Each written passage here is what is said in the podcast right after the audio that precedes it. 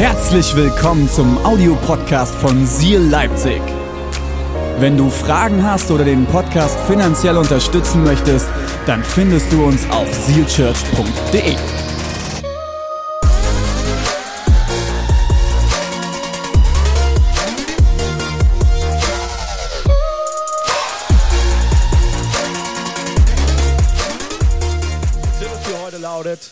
Jesus bleibt dasselbe. Jesus bleibt dasselbe.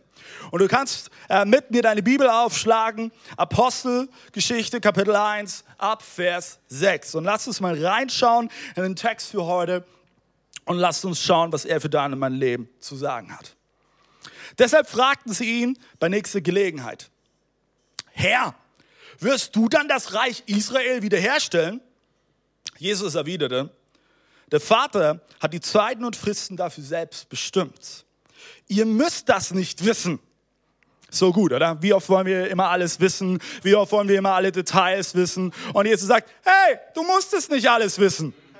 Du musst nicht alles wissen.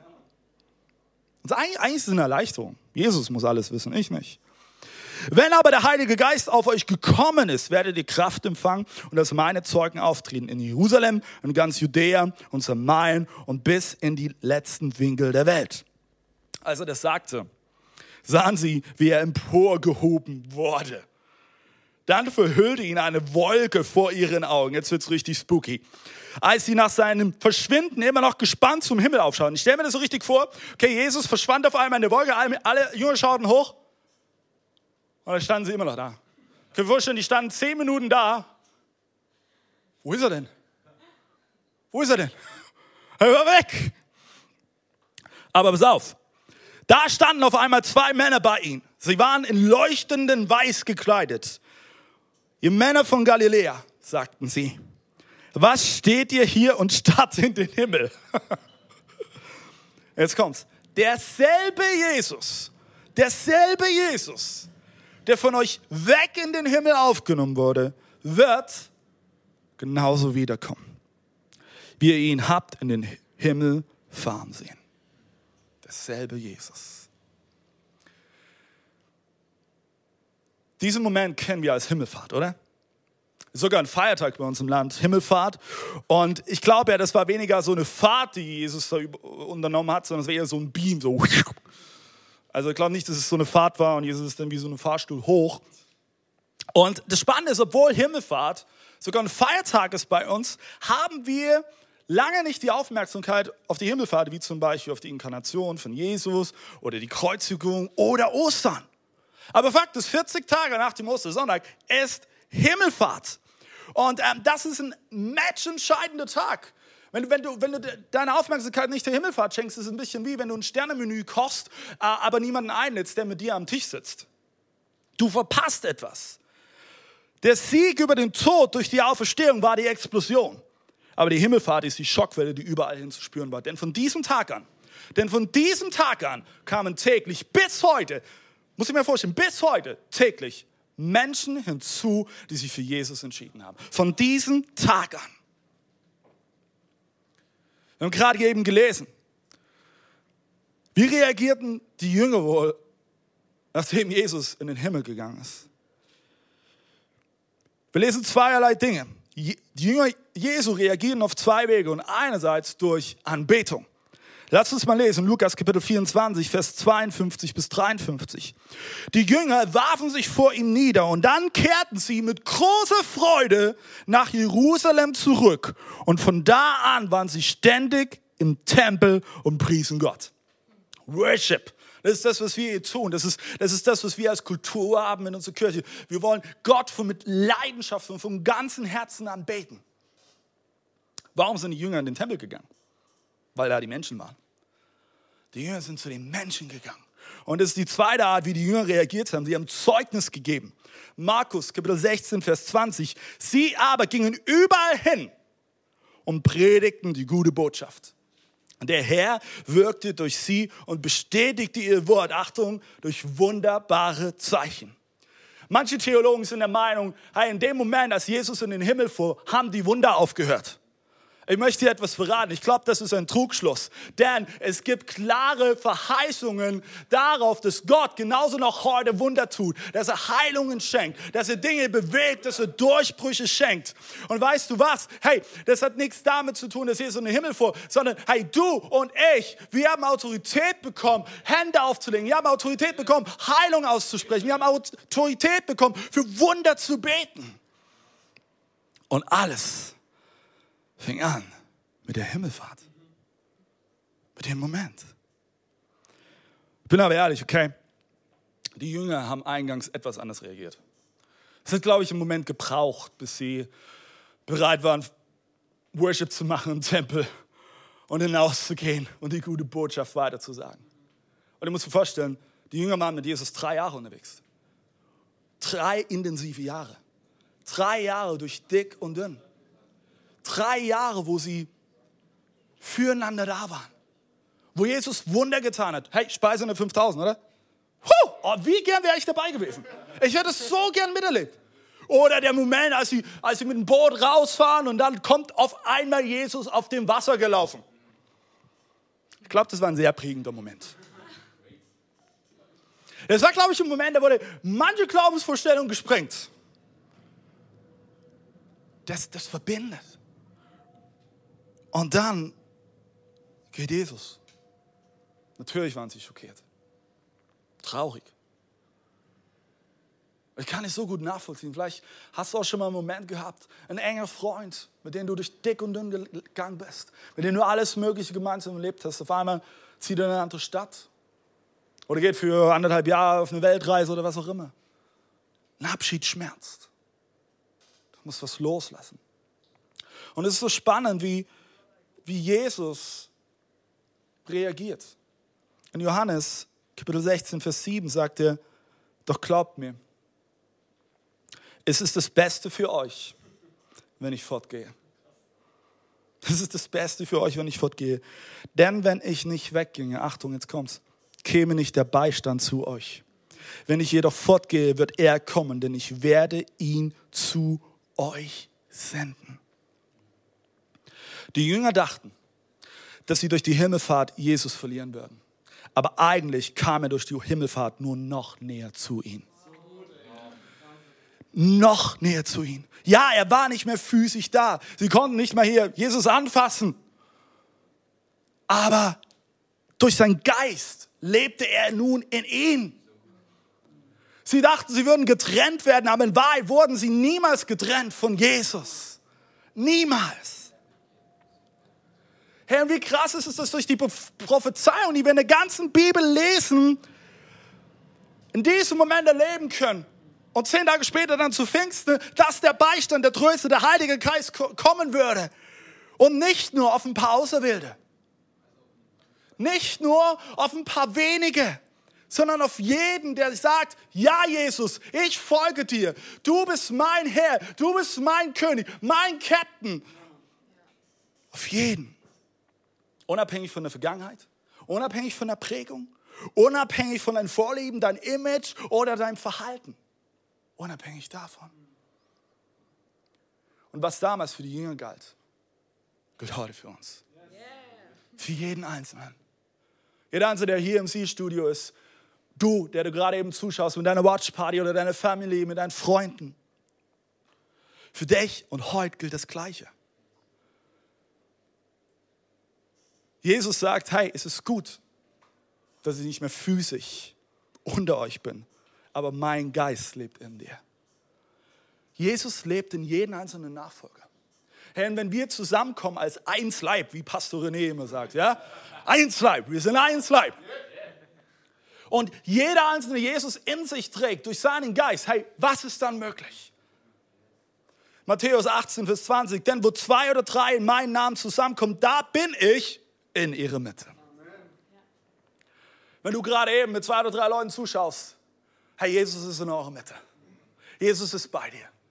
Und Jesus ist sogar bei dir, auch wenn es mehr als zwei oder drei sind oder wenn es unter zwei Leute sind. Jesus liebt dich. Und Jesus lebt in dir. Weißt du, wir brauchen kein Mecker, wo wir hinpilgern müssen, um uns Gott zu nähern, um Gott nah zu sein. Sondern Jesus ist da, wo wir zusammenkommen. Deswegen ist Kirche nicht abhängig von einem Gebäude, von einem Ort, sondern Kirche besteht aus Menschen. Und wo Menschen zusammenkommen, ist Jesus im Mittelpunkt. Ja, wir brauchen noch nicht mal den Tempel. 1. Korinther 6, Vers 19. Wisst ihr denn nicht, dass euer Körper ein Tempel des Heiligen Geistes ist, der in euch wohnt und den ihr von Gott bekommen habt? Schreibt dir folgenden Satz auf. Dort, wo du bist, kannst du Gott genauso nah sein wie an jedem anderen Ort der Welt. Denn Jesus Christus lebt durch seinen Geist in dir. Egal wo du bist, kannst du Gott nah sein durch seinen Sohn Jesus Christus. Und all das wäre ohne die Himmelfahrt nicht möglich. All das wäre nicht möglich gewesen, wenn Jesus nicht die Entscheidung getroffen hätte, hey, es ist Zeit, in den Himmel zu gehen. Und ich möchte jetzt die vier Punkte mitgeben, die du, die du dir notieren kannst, wo ich glaube, dass sie deine Sicht, deine Perspektive auf die Himmelfahrt nochmal neu verändern werden. Erster Punkt, den du dir aufschreiben kannst. Durch die Himmelfahrt hast du einen Repräsentant. Ein Repräsentant. Ich liebe dieses Wort. Es ist voller Kraft. Ein Repräsentant. Ein Repräsentant ist nichts anderes wie ein Bevollmächtigter, ein Fürsprecher für eine Person oder zum Beispiel für ein Unternehmen. Und Jesus Christus ist dein Repräsentant vor seinem Vater. Jeder Nachfolger hat direkten Zugang zu Gott, den Allmächtigen, durch seinen Sohn. Hast du das gewusst? Du brauchst dafür keinen Pastor. Du brauchst dafür keinen Kleingruppenleiter. Du brauchst dafür keinen Mentor, kein irgendwelches Selbstfindungsbuch. Du brauchst dafür nur Jesus. Nur Jesus, zu dem du kommst mit, mit offenen Herzen und sagst, hier bin ich, Jesus.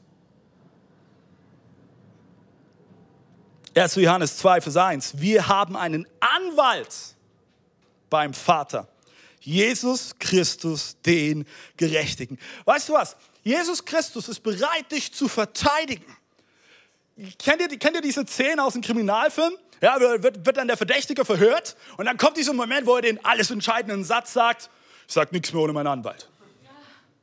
Und es gibt Momente in deinem Leben, da stehst du unter Bedrängnis, da stehst du unter Verdacht. Menschen werden etwas über dich aussprechen. Und weißt du wie gut ist es, dass Jesus dein Anwalt ist, dass er reinkommt und sagt, hey, weißt du was? Hey, du brauchst dich nicht verteidigen, ich werde dich verteidigen. Ich werde Wort für dich ergreifen. Sage nichts mehr unter deinen Anwalt, denn Jesus wird für dich kämpfen, er wird dich verteidigen. Denn er ist gerecht. Wie oft wird es passieren, dass der Feind sich dir gegenüberstellt? Und er wird anfangen, auch vor Jesus, deine Fehler aufzuzählen. Oh, hast du gesehen? Gesehen? Das ist wieder voll verkackt. Hast du gesehen, wie oft er gelogen hat? Hast du gesehen, wie, wie er es nicht bis zum Ende durchgezogen hat? Hast du es gesehen, wie er, wie er Menschen hintergangen ist? Und weißt du, was Jesus sagt? Er stellt sich dem Feind gegenüber und sagt, soll ich dir was sagen? Ich weiß, er ist nicht perfekt. Ich weiß, David ist nicht perfekt. Ich weiß, Rebecca ist nicht perfekt. Ich weiß, Sina ist nicht perfekt. Wir alle sind nicht perfekt, aber weißt du was? Feind, du versuchst gerade eben einen Schuldschein vorzuholen, den ich schon längst bezahlt habe. Don't do it. Es lohnt sich nicht. Ich habe bezahlt dafür. Shut up. Halt deinen Mund. Ich will dir eine Frage stellen. Aus ganzem Herzen. Warum hörst du dem Feind immer noch zu, wenn du Jesus als erste Nummer in dein Handy eingespeichert hast? Und er einfach wählen kann und sagst, äh, du Jesus, ja, ja, ähm, Jesus, ähm, du, der Feind versucht mal wieder mir alle Lügen einzureden und alle Fehler vor Augen zu malen. Kann ich, kann, kann ich dich kurz weiterreichen? Äh, ganz kurz, hier, hier ist Jesus am Apparat, bitte, hör doch mal zu. Jesus ist ein Repräsentant. Du bist ein Kind Gottes, ein Kind von dem König aller Könige. Hebräer Kapitel 7, Vers 25. Deshalb kann er auch alle, die durch ihn zu Gott kommen, vollkommen retten. Jesus rettet nicht halb oder nur ein Teil. Nein, vollkommen retten, weil er immer lebt. Und jetzt kommt's, um sich für sie einzusetzen. Hast du schon mal den Gedanken gehabt, dass du Gott mit deinem Gebet überfordern könntest? Es ist ein absurder und abstruser Gedanke und dennoch fallen wir immer wieder mal in diese Falle hinein. Ah, es ist, kann doch nicht Jesus überfordern mit meinem Gebet. Soll ich dir was sagen? Du wirst Jesus niemals überfordern. Niemals überfordern. Jesus lebt dafür. Schreib es dir auf. Jesus lebt dafür, um sich für dich einzusetzen. Jesus lebt dafür. Deshalb gab er sein Leben. Deshalb hat er den Tod besiegt. Jesus lebt dafür, um sich für dich einzusetzen. Und du wirst Jesus niemals überfordern. Du hast einen Repräsentanten. Der zweite Punkt. Durch die Himmelfahrt wissen wir, dass er zurückkommt. He is coming back. Wie der Terminator eins sagt. Wir haben eingangs in Apostelgeschichte 1 gelesen. Jesus geht temporär in den Himmel, aber er wird wiederkommen. Er sitzt zur Rechten seines Vaters, aber sein langfristiges Ziel ist, er kommt zurück. Lasst uns mal folgende Bibelstelle lesen, 2. Thessaloniker, Kapitel 1, Vers 7 bis 9. Das werden wir miteinander erleben, wenn sich der Herr Jesus vom Himmel her mit den Engeln seiner Macht in lodernden Feuer zeigen wird. Dann wird er es denen heimzahlen, die von Gott nichts wissen wollten und den Evangelium unseres Herrn Jesus nicht gehorcht haben. Sie werden mit ewigem Verderben bestraft, sind dann für immer vom Herrn getrennt und von seiner Macht und Herrlichkeit ausgeschlossen. Das ist hart, oder? Das ist hart, oder? Glaub mir eins, es macht mir keine Freude, so eine Bibelstelle vorzulesen. Es macht mir keine Freude zu sagen, hey, weißt du was, die Hölle ist real. Es wird der Tag kommen, dann da wird die Tür der Gnade geschlossen werden. Hölle ist, ist weniger ein Ort, sondern vielmehr ein Zustand. Es ist der Zustand, wo Gottes Gegenwart abwesend ist. Nicht mehr da. Nicht mehr spürbar. Jeder von uns sehnt sich am Ende, glaube ich, nach Gerechtigkeit. Wir haben alle nur ein anderes Verständnis von Gerechtigkeit. Wir erwarten Gerechtigkeit anders. Ich glaube, es wird einen Tag geben, wo die Gerechtigkeit wiederhergestellt wird. die Gerechtigkeit, nach der sich dein und mein Herz sehnt. Und es wird der Tag sein, an dem Jesus wiederkommt. An diesem Tag würde Gerechtigkeit wiederherstellen. Und vielleicht schaust du gerade eben zu und sagst, hey David, David, stopp, stopp, stopp. Das soll gerecht sein? Das soll gerecht sein? Was für ein Gott maßt sich an zu entscheiden, wer lebt oder stirbt? Ist das gerecht? Ich möchte dir eine Gegenfrage stellen. Wie oft spielen du und ich Gott. Wenn wir Menschen degradieren, nur aufgrund seiner Herkunft, seines Aussehens, seiner Hautfarbe oder seiner Vergangenheit. Wie oft spielen wir Gott, wenn wir darüber entscheiden, ob ein Mensch im Mutterleib leben darf oder nicht? Wie oft spielen wir Gott, wenn wir bestimmen, ob ein Mensch aufgrund seines Verhaltens würdig ist oder nicht würdig ist? Wir Menschen nennen das unser moralisches Recht. Aber eigentlich spielen wir Gott. Und wenn Gott jedoch als Gott handelt, ist es auf einmal unmoralisches Verhalten?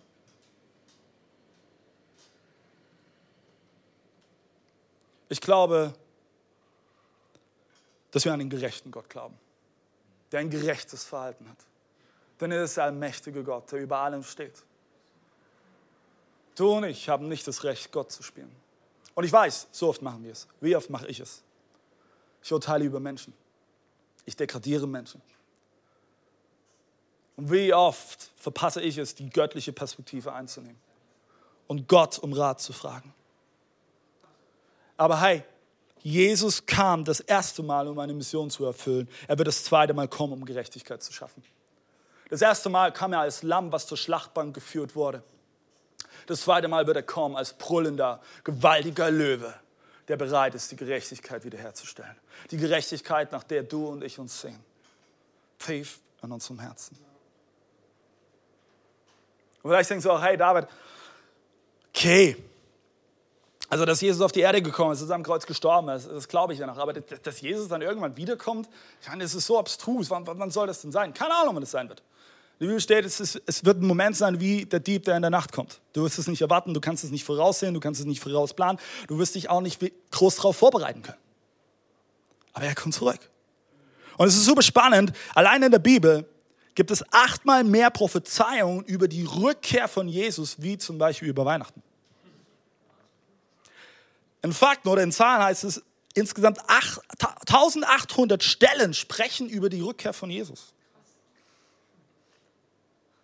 Krass, oder? Glaub mir, der Tag wird kommen. Und du und ich dürfen es mit Freude erwarten. Und ich möchte dich ermutigen, hey, leb dein Leben mit einer Perspektive der Ewigkeit. Die Tage, die wir auf dieser Erde haben, sind nicht mal 0,1 Prozent verglichen mit der Ewigkeit, die auf dich und mich wartet. Aber er wird zurückkommen. Dritter Punkt. Durch die Himmelfahrt haben wir eine Verantwortung. Bevor Jesus in den Himmel ging, sagte er seinen Jüngern, Matthäus 28, Vers 19 bis 20, darum geht zu allen Völkern.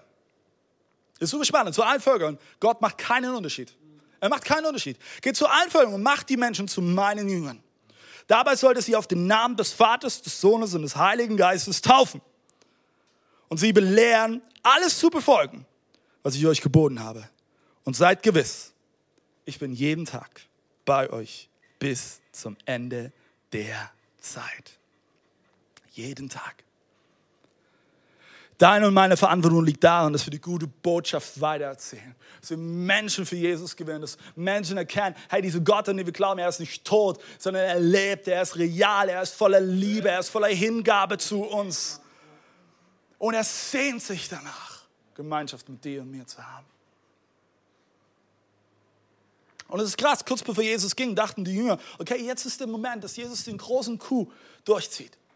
Jetzt ist der Moment, wo er sein Reich aufbaut und wiederherstellt. Und Jesus sagt nur, hey, ich habe dir alle Autorität gegeben. Und dann ging er in den Himmel und die, und die Jünger schauten halt, wie gesagt, hoch und dachten so, äh, Jesus, du kannst uns da jetzt nicht so zurücklassen. Hat er ja nicht, weil dann hat er seinen Heiligen Geist geschickt. Wirst du das Reich wiederherstellen? Jesus, kannst du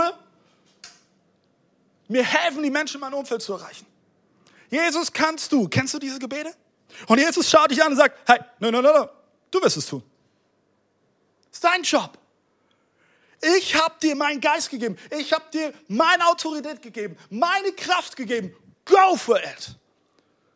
Du kannst zur Beantwortung deiner Gebete werden, weil Jesus dir alles gegeben hat, um diesen nächsten Schritt zu gehen und die Verantwortung wahrzunehmen. Und weißt du, wie es damit anfängt? Es fängt schon damit an, wie du am Montagmorgen auf der Arbeit auftauchst. Damit fängt es an. Ob du auftauchst und, und, Entschuldigung, wenn ich so sage, eine Fresse ziehst, wo du schon denkst, okay, wow, der Typ ist echt motiviert. Oder ob du auch sagst, hey komm und was für eine gute Woche, lasst uns reinstarten und dann deine Menschen um dich herum ansteckst. Es fängt schon damit an, wie du aufwachst und deinen Kindern oder deinem Partner oder deinen, deinen Freunden in deiner WG Guten Morgen sagst. Guten Morgen. Wie bitte? Guten Morgen. Guten Morgen. Ist viel anders. Es sind diese Kleinigkeiten. Und dann, hey, warum bauen wir diese Kirche? Warum bauen wir Seal Church? Seal Church existiert dafür, dass Menschen die eifernde Liebe und Freiheit Gottes erleben, annehmen und dadurch einen Unterschied in dieser Welt machen. Das ist unsere Vision. Das ist unser Herzschlag. Hey, und unsere Kirche geht es nicht als allererstes um unsere Bedürfnisse. Es geht nicht als allererstes um meine Bedürfnisse. Wenn es nur um meine Bedürfnisse gehen würde als David, dann würde ich mir einen anderen Job suchen. Bin ich ehrlich, manchmal würde ich das machen. Aber hey, wir haben ein höheres Ziel, dem wir uns unterstellen. Wir wollen, dass so viele Menschen wie möglich in unserer Region Jesus erleben und Jesus annehmen und zu Ja zu Jesus sagen. Deswegen bauen wir diese Kirche. Und ich möchte dich ermutigen, auch wenn du vielleicht manchmal mit Punkten herausgefordert bist. Und ich stelle dich dem höheren Ziel. Wir wollen Kirche bauen, wo Menschen Jesus kennenlernen und ihn annehmen als ihren Herrn. Der letzte Punkt, den ich dir mitgeben möchte für heute. Durch die Himmelfahrt gibt es eine Belohnung. Alle, die motiviert werden durch Belohnung, spitzen jetzt ihre Ohren. Oh, was? Was? Wer belohnt? Offenbarung 22, Vers 12. Ja, ich komme bald und ich bringe jeden den Lohn mit, der seinen Taten entspricht. Ah, okay, also geht es doch um meine Leistung. Nee, nee, nee, nee. Ob du gerettet wirst oder nicht, hängt überhaupt nicht mit deiner Leistung zusammen. 0,0, das ist Gnade. D dafür kannst du nichts tun. Aber Gott, Gott möchte, dass egal was wir tun, wir dadurch motiviert werden, hey, dass es einen Lohn gibt. All das, was du investierst in Reich, ins Reich Gottes, wird eine ewige Investition sein. Wird eine Investition in die Ewigkeit sein.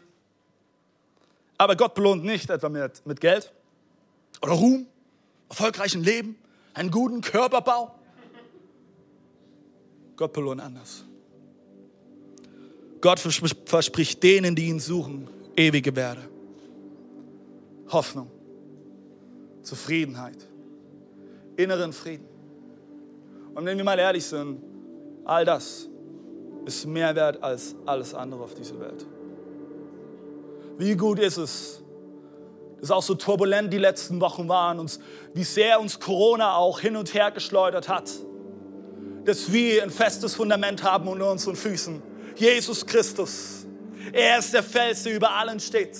Und das trotz allen Umständen, die so unsicher teilweise sind, die so viel Gefahren vielleicht birgen, dass wir innerlich einen Frieden in unseren Herzen tragen dürfen, der nicht menschlich und weltlich zu erklären ist, weil er über allem steht.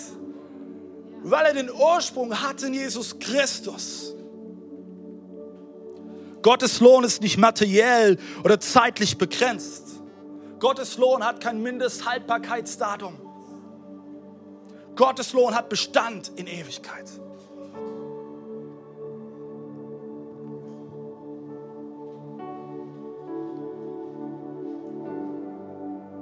Der Tag wird kommen, an den Jesus zurückkehrt.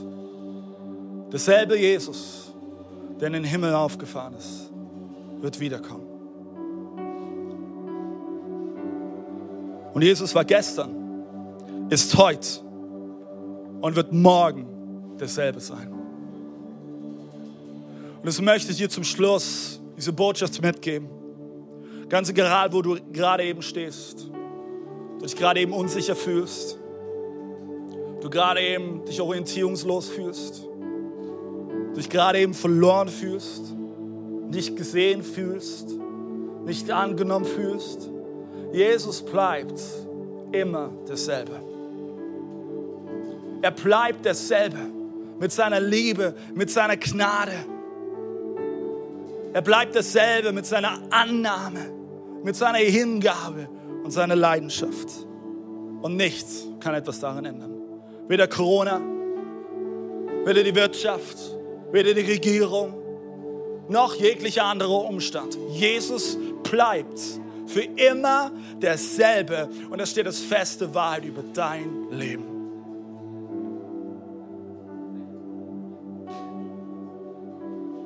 Und wenn er zurückkommt,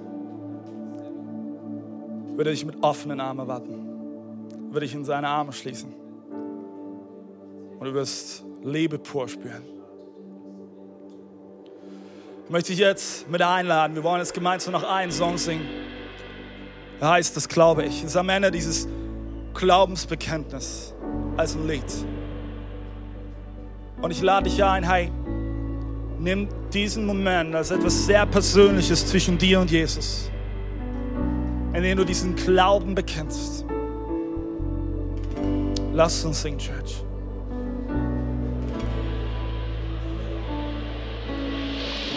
Ich glaube an den Vater, den Schöpfer aller Welt, Gott allmächtig. Durch den Geist empfangen kam Christus in die. Jesus, mein Retter. Ja, ich glaube an Gott, den Vater und an Christus,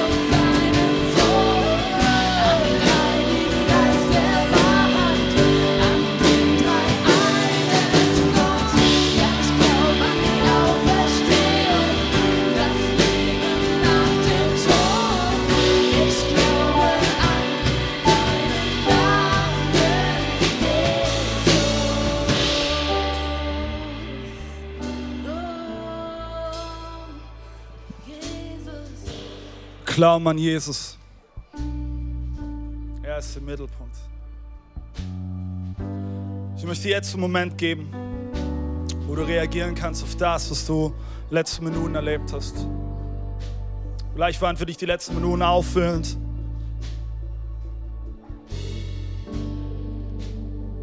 Aber vielleicht ist da tief drin in dir eine Sehnsucht. Eine Sehnsucht danach anzukommen, zu Hause zu sein. Eine Sehnsucht nach Freiheit, nach Geborgenheit. Und gerade eben diese Sehnsucht in deinem Herzen spürst, hey, ich habe gute Nachrichten für dich. Good News. Diese vier Symbole, die du jetzt gerade eben eingeblendet siehst, sind diese gute Botschaft auf den Punkt gebracht. Alles fängt mit dem Herzen an. Das Herz steht dafür, zu leben. Hast du dich schon mal gefragt, was ist eigentlich das Sinn in meinem Leben? Ich glaube daran, dass dein und meine Bestimmung darin liegt, Gott, den Nächsten, wie dich selbst zu lieben. Und wie oft schaffen wir das nicht? Wie oft sind es diese Momente, wo wir auch Gott spielen? Und das ist dieser Moment der Abzweigung. Wir fahren am Ziel vorbei. Die Bibel nennt es Sünde, aber am Ende ist es eine Zielverfehlung. Dann kommt das Kreuz. Das Kreuz steht dafür, dass Gott in Jesus Christus Mensch wurde. Und er starb einen qualvollen Tod an diesem einzigen Folterinstrument. Aber das Minus wurde zum Plus. Denn durch seinen Tod ist Freiheit möglich für dein Leben. Aber dann kommt der Anker. Anker steht für Hoffnung. Hoffnung auf ein ewiges Leben. Im Zentrum der Bestimmung zu leben. Möchte ich jetzt an diese Stelle einladen. Schließ für einen Moment deine Augen. Ist egal, wo du gerade eben bist, außer du fährst gerade Fahrrad oder Auto. Aber hey, schließ für einen Moment deine Augen. Sei ganz bei dir. Ist gerade egal, was um dich herum passiert. Wenn du magst, kannst du auch einfach deine Hand auf, auf dein Herz legen. Gerade eben deine Augen geschlossen und möchte ich dir eine Frage stellen. Hast du jemals Ja gesagt zu Jesus? Vielleicht stellst du gerade fest, dass du doch nie mit einem Ja auf ihn geantwortet hast. Vielleicht hast du dich irgendwann mal für Jesus entschieden, aber die letzten Wochen, Monate bist du deinen eigenen Weg gegangen. Du warst dein eigener Herr.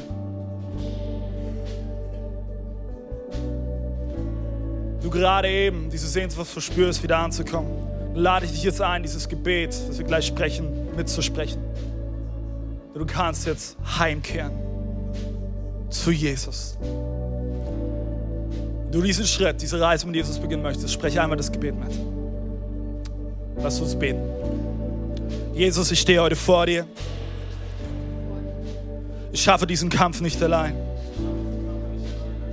Ich brauche deine Hilfe und deinen Beistand. Danke, dass du mich bedingungslos annimmst. Unabhängig von meinem Handeln und meiner Leistung.